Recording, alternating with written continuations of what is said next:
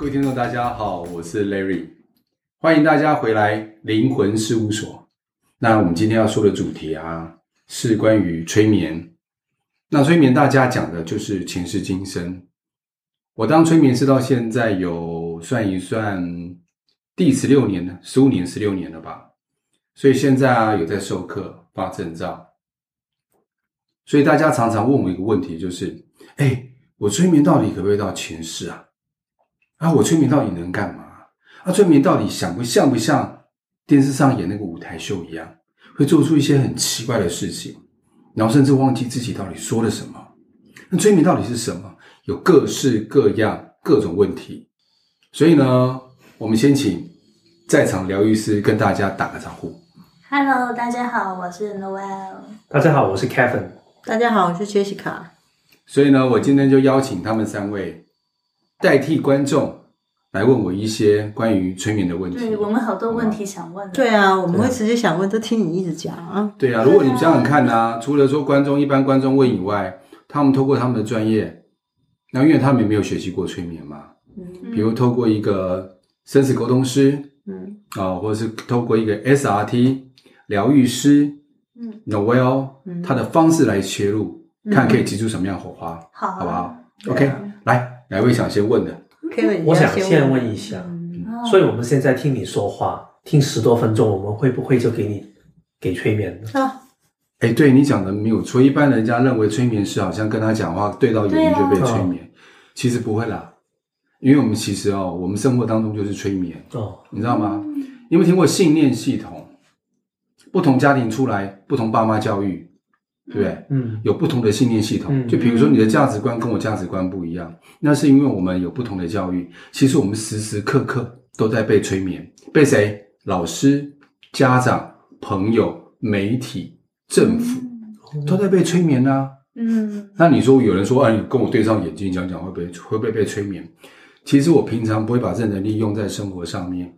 我是针对个案来的时候，我需要帮助他疗愈他的时候，我才运用它。嗯，嘿所以催眠师也要有很高的自己的道德的操守了。道德的操守，对，没错，这是第一个最要求的。嗯，你不能随便运用在其他地方。其实，如果真的催眠师，如果说真的是有经验的时候啊，要操纵一个人思维，其实相对来讲是容易的。嗯，所以相对品德非常重要。嗯嗯嗯，对。所以我有没有办法可以，如果某一个人想催眠我的时候，我有办法可以不让他催眠吗？对啊，这个我也想知道。其实可以有一个状况，你们在学习，像我之前啊，呃，未来十一月的时候会开一个催眠体验课程，嗯，然后就一天的时间让大家了解什么是催眠，然后很简单的一些催眠体验跟催眠手法，用最快速的方式学会。所以相对会有什么状况，就是。有学习完的同学来跟我回馈一件事情，就是，诶，他学完催眠了以后啊，突然间知道在什么样状态之下，要灯光什么样状态之下，人什么样口气之下，嗯，然后这个氛围什么心情的时候，他就比较容易进入到睡眠呃催眠状态，其实就是一种容易被说服的状态啊，嗯，对，但相对的啊，如果我们用在业务上面。我想说服一个人，嗯，如果知道这个方式的时候，其实，在环境许可，我可以营造那个环境、那个气氛，什么样的语气的时候，就容易让对方这个人，嗯，进入一种被说服的状态。嗯，你刚才好像有说到工作里面，所以如果这样的情况下，因为我就是比较对职场的东西有兴趣嘛，嗯，所以其实，在有没有什么样的行业，你觉得？学一下催眠会对他们的工作有帮助呢。其实哦，我觉得只要是人对人，嗯，人对人之间啊，交朋友啦，或者说工作上啊，需要跟人接触的时候，都非常需要。嗯，像比如我们是呃职场上呃社会上面有一些课程，就在讲说呃如何说服人啦，嗯、如何如何成交啦，其实里面运用的都是一些催眠手法，哦，只是他不会明讲啦。重点是我们不是催眠，不是可怕的事情。嗯，他这样把催眠看得太可怕。嗯，所以相对于想到催眠这两个字，感觉好像是生命不保，随时会钱被骗走，密码说出来的感觉，其实不是这样子。嗯，就是让一个人心情舒服、放松，并且愿意把自己的事情给说出来。嗯，那相对信任度够的时候，所以他就愿意就容易成交了。所以最适合就是业务了。嗯哦，再来就是呃上司对下属啦，这也是一种催眠啊，这是一种说服啊，不要不要说催眠啦，有些东西这一这也是一种说服的方式。嗯，还有朋友之间、同事之间都是，好、哦，嗯因为催眠里面第一个重要就是建立信任关系，嗯，嗯，催眠里面非常重要的，嗯，嗯，感觉我们真的很多误解哦。对啊，对啊，因为在我这样子听起来，其实很多身心灵的老师，或是做做疗愈这一块的人，其实学这个可以一个当是一个辅助的工具，嗯去让你更加了解你的个案。对，没错，因为在催眠里面最重要就是让一个人进入到我们最难发挥的潜意识里面去。嗯，当这个人进入到潜意识里面去的时候，相对的以脑波来讲，就阿尔法波或西塔波，嗯他就开放了。当开放，他就愿意接纳我们。当愿意接纳我们的时候，我们对他正面的疗愈，嗯正面的疗愈，他就很快，他就可以收进来，并且在无形当中改变他的行为状态。嗯，就像说，我们看一部电影，如果说有续集这样看一看，会不会因为看一看我们很融入剧情，就发现我们的价值观或想法改变了？或追剧的时候。嗯会吗？常有这种状状况吗？嗯看爱情剧，没交过男朋友的女生，嗯看到爱情剧就认为全世界的男生都是渣男，那是一种被影响的过程啊，嗯啊，一样的意思。对，嗯嗯。那我想要知道说，关于你那个今天的论题那个题目啊，就是关于你催眠这方面的前世今生啊，在你的那个学习过程，或者是你做个案的过程中，你有没有什么觉得比较让你印象深刻的一些状态跟情境呢？你说个案啊？嗯。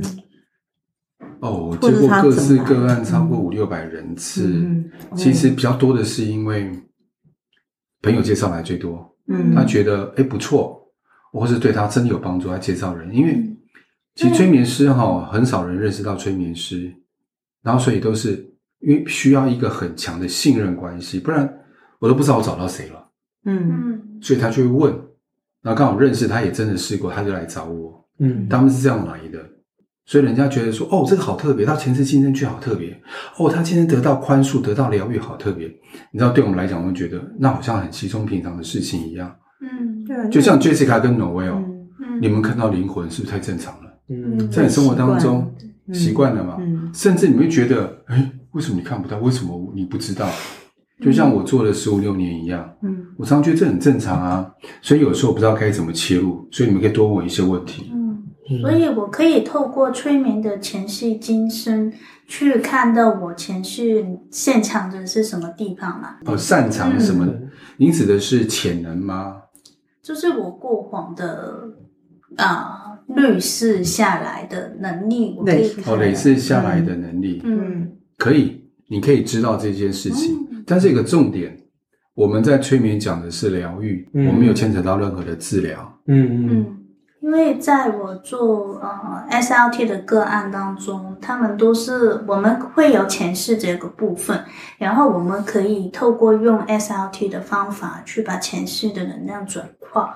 所以我想问一下，催眠都是这样子的做法吗？做法是不是？嗯好来，我刚刚先回答你刚刚前面那个问题。嗯你刚刚前面问题是说，哎，可不可以知道我的潜能？好，因为如果针对我们催眠疗愈来讲，如果即使我今天知道，呃，应该说个案知道他自己的潜能的时候，我觉得打上一个点，哎，那他知道的时候，对他现在二零二零年这一世有帮助吗？嗯，对，如果没有帮助的时候，何必知道？嗯嗯假设我以前知道我音乐很强，发现现在我音乐不强，嗯，会不会反而是懊恼。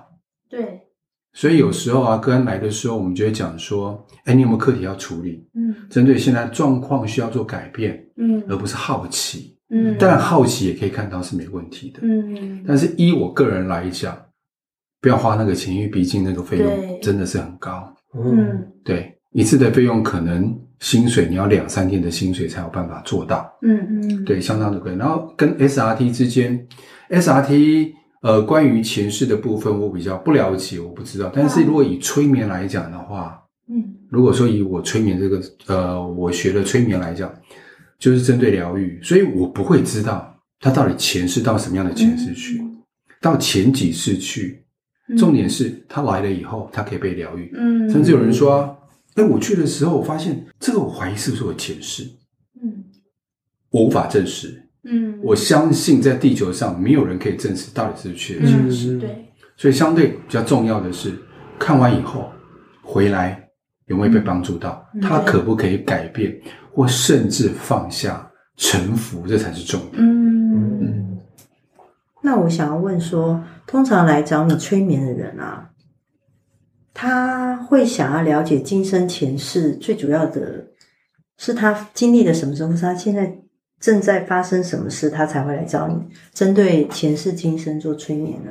其实很多是因为感情的关系，嗯，不是很像说冤亲债主吗？我上辈子欠他的啊，然后他找某某老师又说啊，你前辈子欠他的。啊，前辈子你是他的情人，你怎么样怎么样，诸如此类的。啊，他是你爸爸，诸如此类的。嗯嗯。这个这个部分我不了解了哈。嗯。OK 好，所以呢，他们就会希望来这边了解前世今生，嗯嗯来了解过去我跟这个人某某人的关系是如何。但是相对大家有时候知道为什么知道就好了，就可以疗愈了。大家觉得很好奇，对不对？我举个例子给你们听。嗯假设今天我们曾经过去有一段感情分开了，嗯但是因为对方看到他在街上牵了一个女孩子，所以我看他牵女孩子，我认为他劈腿了，所以我跟他分手了。若干年后，十年后，我又再次遇到那个男的，嗯嗯嗯结果谈起那件事情，他就说：“哦，那个人你怎么没跟我讲？那个是我的表妹，那天刚好我们去拜访我的阿姨，所以我们一起去了。”嗯好，那我问各位，如果知道这个结了以后，心里会不会那个结就不见了？知道这个点以后，那个心里那个结就不见了，嗯会消失掉嘛？对啊，那可能在这十年过程当中被劈过腿以后，你开始不相信男人嘛？嗯连带着不相信男人的这个不信任感，都会同时放下，嗯因为明白而疗愈，所以明白是第一步。嗯所以带到前世去，为什么我们说啊？老师说的我就应该放下。老师说的是他看到、他感受到的，嗯但是个案有没有感受到？没有。嗯嗯前世催眠呢，是个案我去感受到，嗯我去感觉到，嗯我身历其境，情绪也到。所以常常催眠里面呢、啊，一把鼻涕一把眼泪。他们说，呃，那如果是我想象，怎么可能？对，如果真的想象，怎么可能一把鼻涕一把眼泪？嗯那就不会。嗯，对，嗯这个差别就很大了。所以电影里面的那一种就是心理学家或者是心理治疗师帮做催眠的，是不是就比较像你在做的那种催眠的疗愈呢？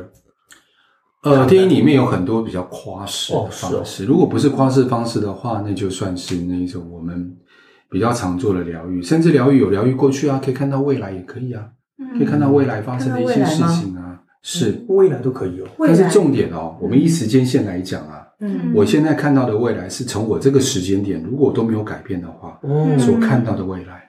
嗯。但是如果时间点改变的话呢，嗯。哎，会不会未来会变？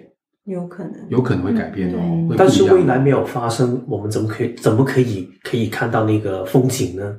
哦，这就靠催眠。我讲一下催眠哈，催眠的时候有啊，我们大家就我们做做灵魂疗愈的，对不对？做生死沟通的嘛。对啊，肉体死掉以后剩什么？意念意念嘛，对不对？嗯意念可不可以超越现在？你们现在讲是三维还是四维空间？我们现在生活的，嗯你们是认为三维还是四维？你说灵魂吗？没有，现在我们相处的这个空间，地球这个空间环境是三维还是四维？三维啊，三维嘛。嗯，但是那个意念可不可以超越三维？嗯，可以，嗯可以哈，对不对？嗯在三维里面有没有过去跟未来？有没有时间？嗯，没有时间的，对不对？嗯好，没有，所以呢，当我们催眠的时候，其实是意念在超越，嗯，对，它不会受肉体限制，嗯，所以可以到未来啊，可以回到过去啊，嗯都可以的啊。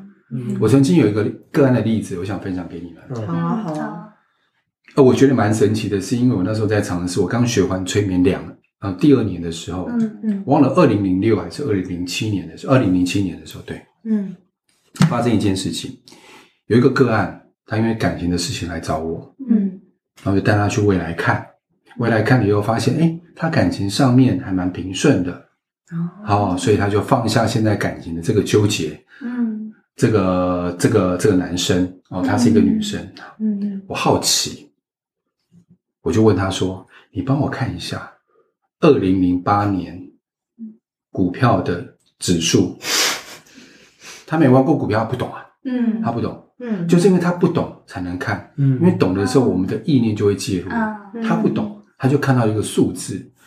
正确数字我忘记，因为事隔太久了，已经十三四年前了。嗯，他看到一个八三千多点还四千多点的数字。啊，你知道二零零七年大家有记忆的时候啊，那个时候台湾正要破第一次要破万点，我没记错对不对？对，准备要破万点，那时候刚好是总统选举，嗯，所以那时候是马英九嘛，是不是？还是？对对。他说选上就破万点哈，所以大家都在期待的破万点。对，大家都去买股票，对，几乎好好，就隔一年的时候发生什么事情？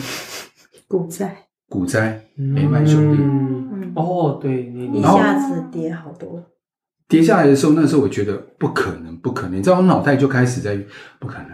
这个只是，嗯，他当初看到的应该什么日经指数啦，或什么什么上海 A 股什么之类的，那就是那个时候刚来的时候，那指数没有很高，不可能那个点数。结果一直到那个年底，再陆陆续续五千五六千点，我就跟他联络，我说你记不记得这个事情？他说他记得。嗯，好，到年底的时候，你知道看的指数跟实际上股票的指数差多少吗？差五十点。哇，哦，你知道这个比例真的很夸张，千分之几的比例耶，这准确率有多高？嗯，好，那人家说，哎，那既然这个时间点看到，那我换个时间你不是会改变吗？但是这个是集体意识，不是就一个人，嗯，嗯，人是没办法改变集体意识的。嗯，对，对，所以曾经有一个说法，我们老师跟我们说的啦。当初学的时候，史蒂芬史匹柏，他拍是拍很多回到未来这样的一系列的电影，对不对？对，就发现呢、他们就发现一件事情，就是他所说的那一些东西，居然在那个年代发生的。因为在那个时候是二三，我记得是二十年前的电影嘛，是不是？嗯，嗯。蛮久的，蛮久以前的，九十年代吧，嗯，那个时候应该没有手机，没有什么什么什么，没有我们现在的手机啊，对。嗯，所以有一有一个这样的说法，就是说，其实他有一个催眠团队。好，催眠团队的意思对，催眠团队意思是说，这些人特别容易进入到深度催眠。，OK，深度催眠的时候呢，它相对的，它可以比较容易嗯，前进到未来去，哦，回到过去去，然后靠他们把未来所看到的题材拿回来，嗯。变成他拍电影的题材，所以他都能够看到未来发生什么事情，嗯。这是很特别的。也是因为我们老师告诉我这个故事以后，嗯。嗯。我才说是那就试试看嘛。嗯，嗯，就是我刚刚股票哦，那个哦那个故真的是事，维度未来，嗯，对啊。那也是蛮不可思议的事情，所以我觉得很特别，很嗯，特别。真的印象蛮深，嗯。所以他是不经意的时候，真的可以去看到，对不对？他自己有没学过？对，所以没学过。那后来呢？他想他他就跟我讲说：“你再带我去看一次。嗯。我想要靠股票赚钱，我就没带了。嗯，因为如果真的是意念的干涉的时候啊，啊，有时候那个准确度会自己的杂念会跑进去，是是，所以搞不太清楚是自己意念干涉还是是真的真的未来发生事情，搞不太清楚。对啊，这样听起来好难过，不能赚钱啊，好，那时间也差不多了。太有趣了，改天可以再多问问你一些别的关于催眠啊。他是可以来想你课吗？你对啊，对，啊，你不是有好，开我催眠体验在课？十一月的时候啊，嗯会有一个催眠体验课它是一，整天的吗？一整天，嗯大概从早上十点到五点，下午五点，中间有休息时间那。我们可以体验到什么呢？你们可以体验到催眠的感受、跟感觉、跟放松的感觉，然后学到一些小技巧。